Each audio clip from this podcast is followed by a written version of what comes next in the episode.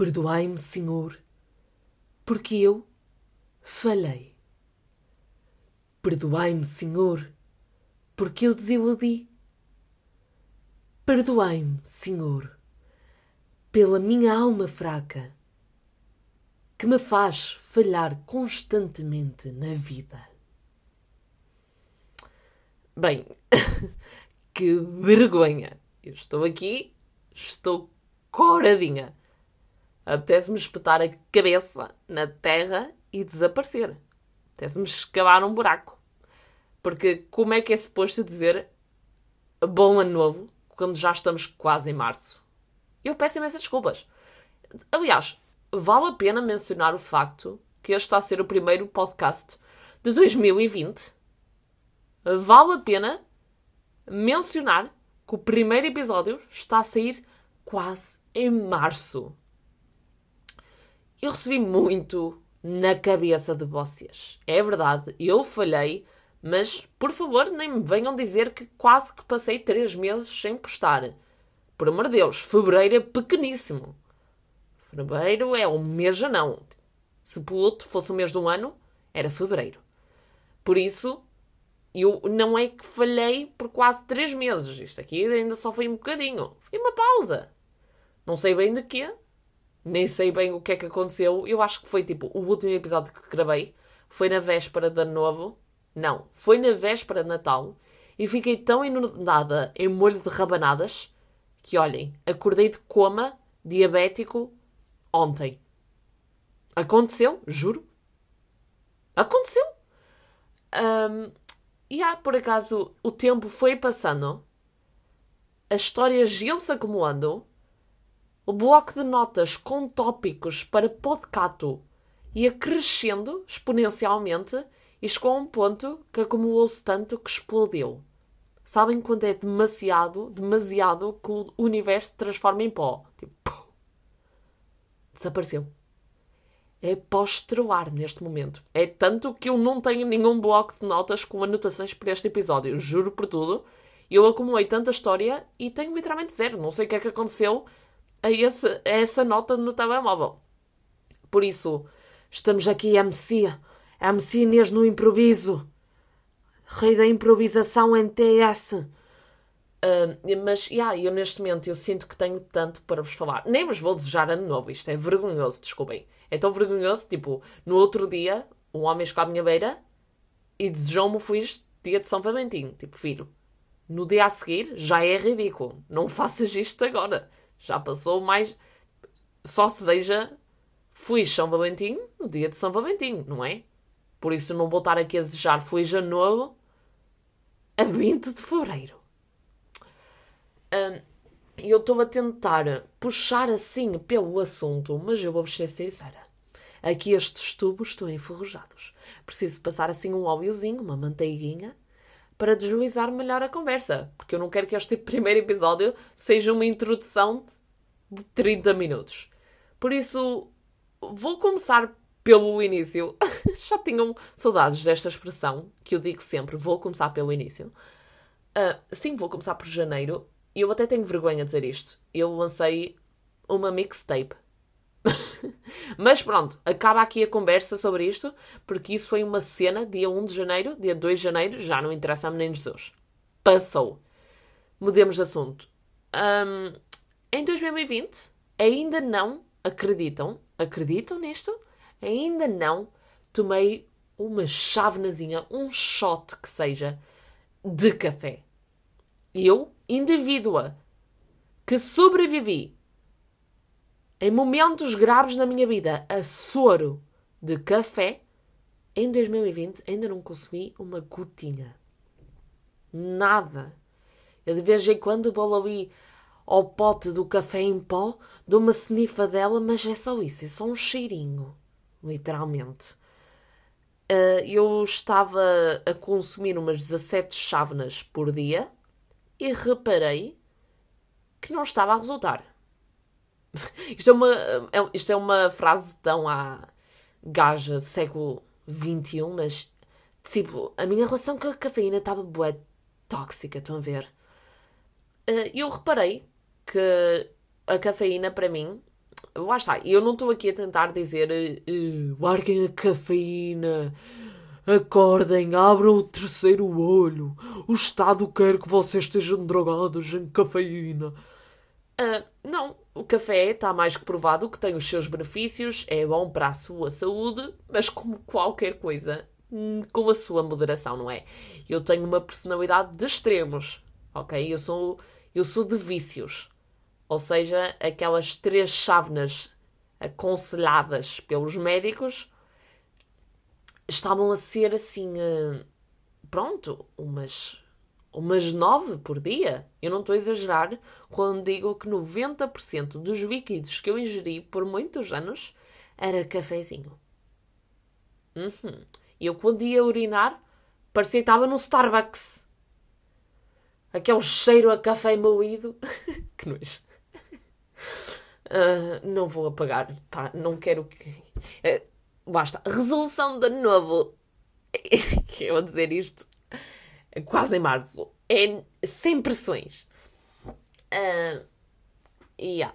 um, acontece que a minha relação com o café não estava melhor e eu reparei que aquele boost de energia que me dava era de 5 minutos, mas tirava-me 30 minutos de energia no dia a seguir. Estou a perceber?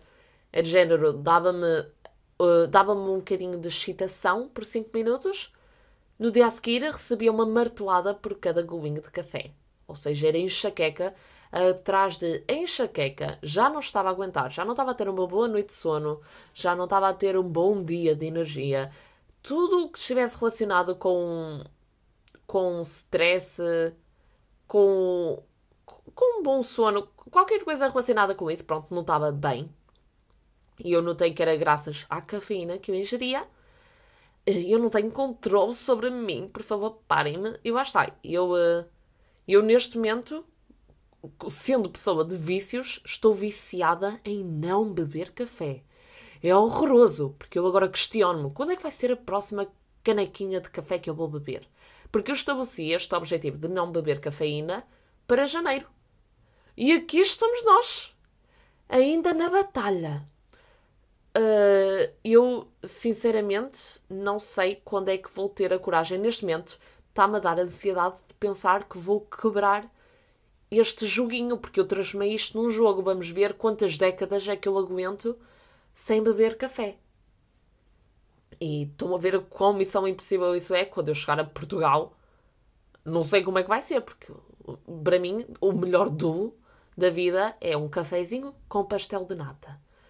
Eu não estou aqui para chegar um café português e dizer ao oh, badalhoca, dá-me aí uma, um pastelinho e uma carioca. Não vou.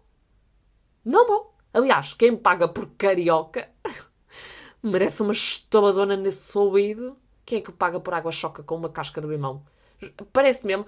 Isto para mim, carioca. Há muitas coisas do, do pronto, na, nesta era do consumismo, do capitalismo, aliás, para mim carioca é o auge do capitalismo.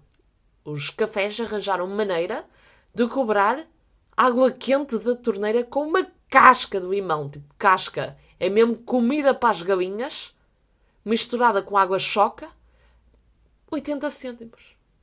E nós consumimos. Pronto, e eu, uh, neste momento, eu substituí o café por chá. E nunca me senti tão bem na vida. Filhos, vocês não estão a perceber o grau de espiritualidade que eu atingi por beber chá. Eu nunca fui uma mulher branca como agora. Sou a pessoa mais branca que existe, ok? Uh, neste momento, eu sou uma guru do chás e eu sei como manipular o meu estado de espírito por exemplo, tenho de despertar, chazinho verde. Tenho de dormir que nem um bebê, chazinho de camomila. Tenho de aquecer a alma sem, sem agitar muito as minhas emoções, chazinho de chá. Eu sei, qualquer estado de espírito, eu manipulo-me facilmente com um chazinho. E eu sinto que isto é um super poder, porque, porque é, olhem, não consigo explicar mais. Se ainda não perceberam, problema vosso. Uh, e então eu até sinto mais limpa. Não sei explicar, mas se calhar por estar a beber tanta água por dia, sinto que as minhas impurezas estão a sair. Estão a sair. Um, e por isso aconselho a todos, vocês, caso queiram inserir mais chazinho, uh, uh, vão ver que é uma experiência até pode ser um bocadinho life-changing. Não estou a gozar. Porque depois há chás para tudo. Vocês, quando entram no mundo do chás, pior que a droga. Descobrem que existe para tudo. Olha, querem perder peso, vai este. Olha, querem cagar, vai este. Existe. Um, deixem as farmácias descobrir, não é? Mal, mal a indústria farmacêutica descobra, o poder dos chás vai torná-los ilegais, tal como fez com a Maria Joana.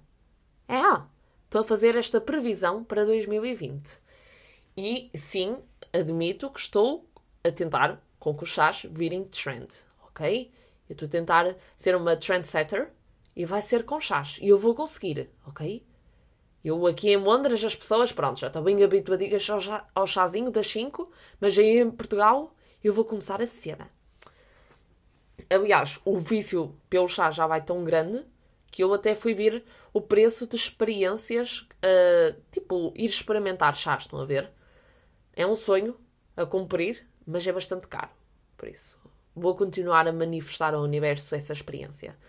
E por falar em manifestar ao universo, eu não podia mencionar este ano sem falar sobre esta balbúrdia na quinta que aconteceu no Twitter. Se vocês me seguem nas redes sociais, vocês devem estar a par desta discussão que eu vou estar a falar. Uh, mas vou, na mesma, abordar um bocadinho a situação, assim muito brevemente. Porque acontece que há poucos dias, há uns diazinhos atrás, eu fui alvo de críticas em plena praça pública eu uh, partilhei um momento uh, feliz na minha vida, um dos momentos mais felizes da minha vida na internet, e eu esqueci-me que o Twitter é o centro dos frustradinhos. Tipo, eu, imaginem, pessoalmente, estou. Uh, Estou farta de ouvir pessoas a dizer ai, o Twitter é só pessoas tóxicas, ai, sou frustrados aqui. Tipo, yeah, já toda a gente sabe.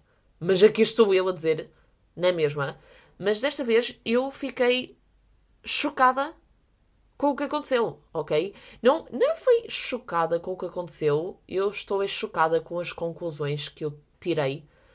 Uh, acontece que, para quem não está a par, eu uh, realizei um dos meus sonhos, que foi uh, comprar bilhetes para ver o meu artista favorito, que é o Post Malone.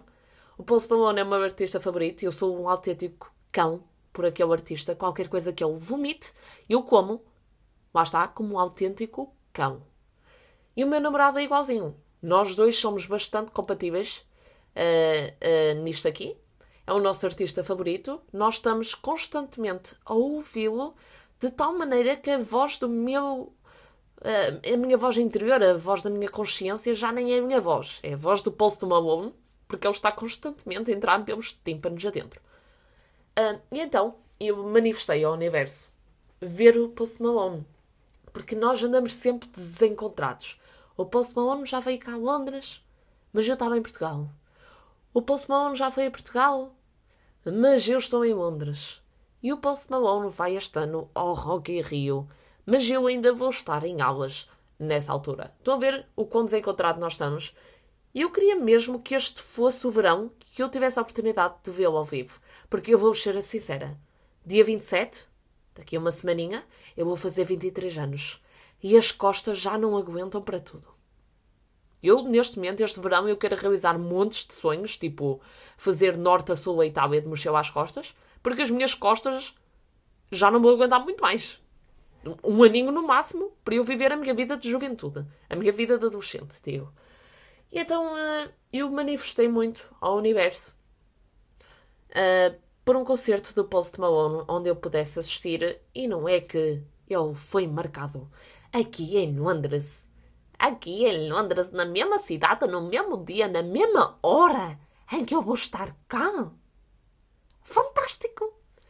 Eu às vezes esqueço-me que estou em Londres e isto é uma cidade que os artistas até conhecem, não é? Não é tipo Portugal, que não faz parte de tours mundiais ou de tours europeias. Tipo, se houvesse uma tour de Península Ibérica, os artistas, mesmo assim, iam falhar. Portugal. E eles iam a Espanha e pronto. Tour Ibérica. Um, e então aconteceu, finalmente, Post Malone foi confirmado aqui e, obviamente, eu fui para o WhatsApp, meti mensagem de áudio para o Tarek e só disse assim: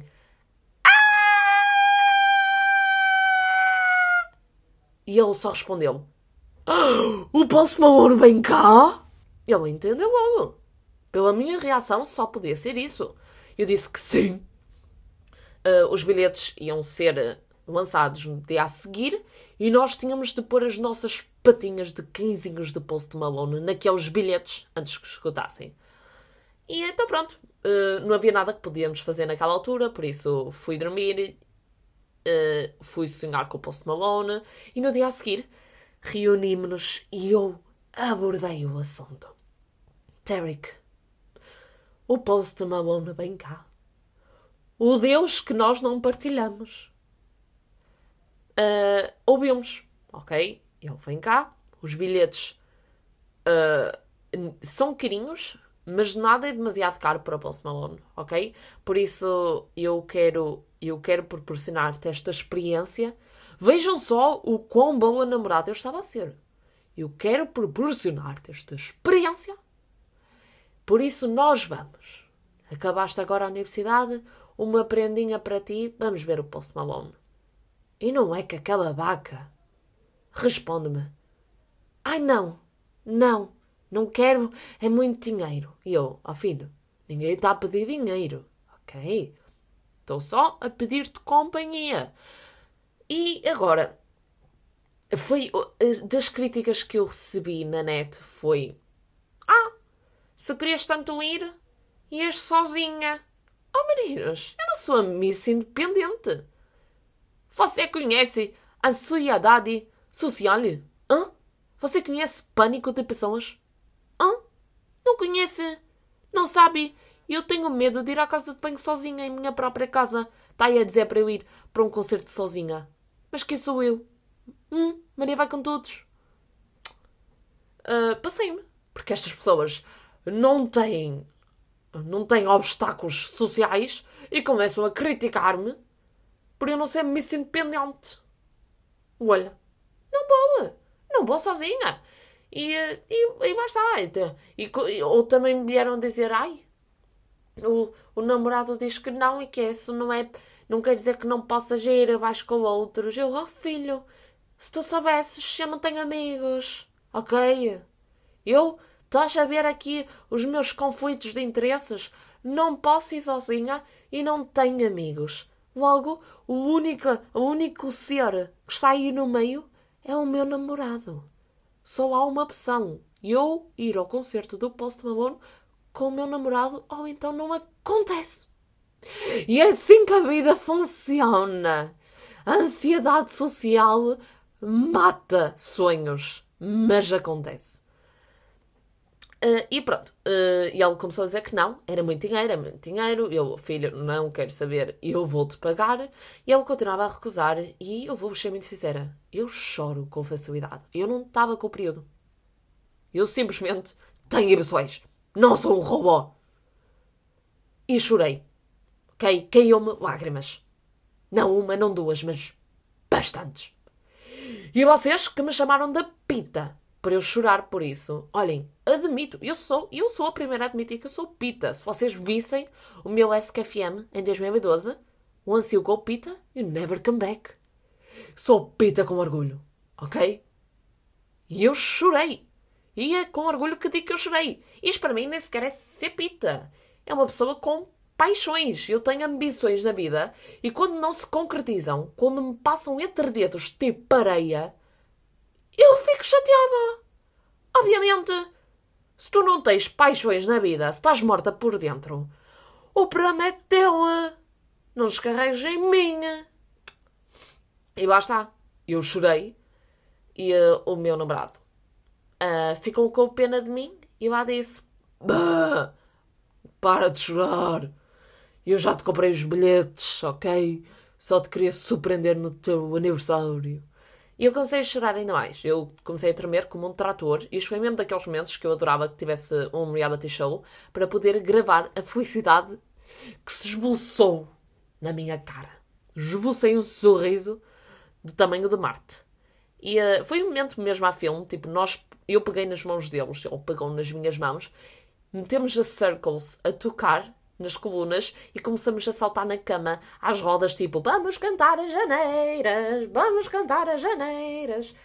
Uh, essa dança tão folclórica ao som de Post Malone e foi top 10 momentos mais felizes da minha vida. E filhos, eu digo já, se eu fiquei tão feliz só com esta confirmação, imaginem no dia do concerto, vai-me dar o treco, que nem é bom. Mas não há mal. Se for para morrer, que seja ali, não é? Uh, e então, lá está. E eu depois que é que eu fiz? O, o, o estúpido erro de espalhar a minha vida pessoal na internet. Eu fui partilhar este bom momento na internet. Porém, eu cometi o pecado de não fornecer todas as informações, todos os diálogos, todos os contextos e todas as conclusões ao público. Porque o público pegou no meu tweet e conseguiu transformar numa narrativa de que eu fui a maior gold digger do ano e que estava a pedinchar dinheiro ao meu namorado para ir e que chorei porque ele não me deu dinheiro. E olha que história, que novela mexicana que se formou para ali. Mas digo-vos já, eu, eu cá não gosto de separar homens e mulheres, somos todos iguais, blá blá blá. Mas se vocês vissem o contraste nas menções que eu tinha no Twitter, meu Deus, eu tinha milhares de quotes naquele, naquele tweet. Raparigas. Ai que goals! Ai que me dera! Se não for assim, nem quero! Se não te casares com eu, caso eu! Rapazes. Que gold digger! Meu Deus, estás a escavar uma fossa nem a buraco. Já estás a encontrar petróleo de tanto escavar esse homem. Estava aqui uma dualidade interessante. Isto, estas, estas bifes, lá, estes 5 minutos de discussão na net, porque lá está, todas as discussões na net são grande coisa por 5 minutos, no dia a seguir já ninguém se lembra. Mas foi interessante se observar uh, estes. Eu, eu, eu não quero dizer isto, mas de facto o cérebro do homem e o cérebro da mulher parece que funciona de uma maneira muito diferente. Os homens parece que têm um radar da felicidade feminina e eles. Ui, ui, ui, ui, olhem, olhem, esta mulher a ser feliz. Olhem, olhem, quem deixou esta mulher aqui à solta? E deitam para baixo. Mas bem, não vou estar aqui a tocar muito neste assunto, porque obviamente também há rapazes que perceberam. E olhem, eu digo assim: quem percebeu, percebeu quem não percebeu é porque não quis perceber. Drop mic. Uh, obviamente que começaram a criar essa narrativa e eu, lá está, eu já estou há muitos anos no Twitter, muitos anos a virar franguinho, muitos anos a virar passarinho do Twitter e eu sei que não se deve alimentar discussões. Não vale a pena. Podem dizer qualquer coisa sobre ti, se tu não responderes, vai morrer ali. Morre. Uh, e é isso que eles querem. Eles querem a resposta, não é? Uh, e lá está, imaginem, eu percebo essa lógica, eu percebo que é errado dar justificações uh, a quem não percebeu claramente por culpa deles, por falta de interpretação. Mas eu, eu também sinto, estava aqui numa batalha interna, sinto que não se deve dar explicações, mas também não há nada de mal de justificar. Se calhar não a todos, não há aos 100 pessoas que disseram aquilo, mas se calhar uma pessoa que comentou a foto, tipo, aqueles estavam a dar quote, tipo, ok, estás a, a, mostrar isso aos teus 14 seguidores, não me interessa muito. Mas já que eles estavam a comentar na foto, que já estava a ter mais visibilidade, se calhar eu senti aquela necessidade mais de proteger o meu ego e de justificar-me. E foi aí que aconteceu uma coisa fantástica. Que eu, eu nem estou eu nem estou surpreendida, não sei. Tipo, é daquelas coisas que estás surpreendida, mas não estás chocada. Tipo, e yeah, eu, eu lá dentro sabia que era assim. Acontece que houve quem me acusou de ser gold digger, houve quem mudasse a história, transformou X em Y. E uh, eu disse: hum, não, de facto, não foi assim. Foi assim. E expliquei tintim por tintim. Vejam lá, eu, eu gastei o meu latim a explicar tintim por tintim, meramente para proteger o meu ego de críticas. E uma coisa interessantíssima aconteceu. Rejeitaram a realidade. Disseram: Não, não foi isso que aconteceu. E eu: Ai, estão-me a dizer que está aqui a voz da Casa de Segredo a espiar-me. Existe aí um canal português a ver o que se passa na minha casa e eu não sei. E eles rejeitaram a realidade. É que foi puramente isto que aconteceu. E eles rejeitaram serem corrigidos. E sabem porquê? Porque eles já tinham tido sete favoritos nas suas afirmações, nas suas críticas. E para eles é mais fácil ou é mais reconfortante uh, fazer figura de urso, mas ter sete favoritos, aquela aprovação alheia que parece excitar a comunidade Twitter, uh, é preferível saber que está a dizer algo de errado, mas que alguém concorda, do que aceitar o facto de estar errado. Do que pedir desculpas. Eu, no meu caso, eu não sei como é que vocês são, como é que vocês são, mas se eu fico chateada com uma situação e lá me explicam que eu estou equivocada, que é um mal entendido, eu fico feliz porque penso assim: ah, afinal não há assim tão mal no mundo. Esta gente, eles querem eles querem maldade para poderem criticar, para poderem sentir-se superiores. Eu noto cada vez mais que já ninguém discute para educar. As pessoas discutem para poderem mostrar aos outros que têm mais bom senso, que têm melhores valores, que são mais woke que os outros. Eu acho não sei, se calhar eu estou a dizer o maior clichê. Obviamente toda a gente já chegou a esta conclusão, mas às vezes parece que nós temos de ser relembrados das coisas mais óbvias, não é? Às vezes as coisas mais óbvias estão mesmo à nossa frente e nós ignoramos e depois quando as vemos ficamos tipo chocados. Tipo o nosso nariz, não é? O nosso nariz, nós estamos constantemente a ver o nosso nariz. Tanto que nós ignoramos. E depois reparamos, tipo, oh, estou a ver o meu nariz constantemente e ficamos chocados. Pronto. Isto foi foi um desses casos. E eu achei interessantíssimo com a facilidade que as mulheres são uh, acusadas de ser gold diggers. tipo, eu sabia, para mim, das coisas que me dá mais cringe no YouTube são homens a tentar apanhar gold diggers. Tipo, dá-me cringe de arrepiar a unha. Isso não é conteúdo, filho tens um ódio de estimação pelas mulheres e estás a tentar monetizar isso.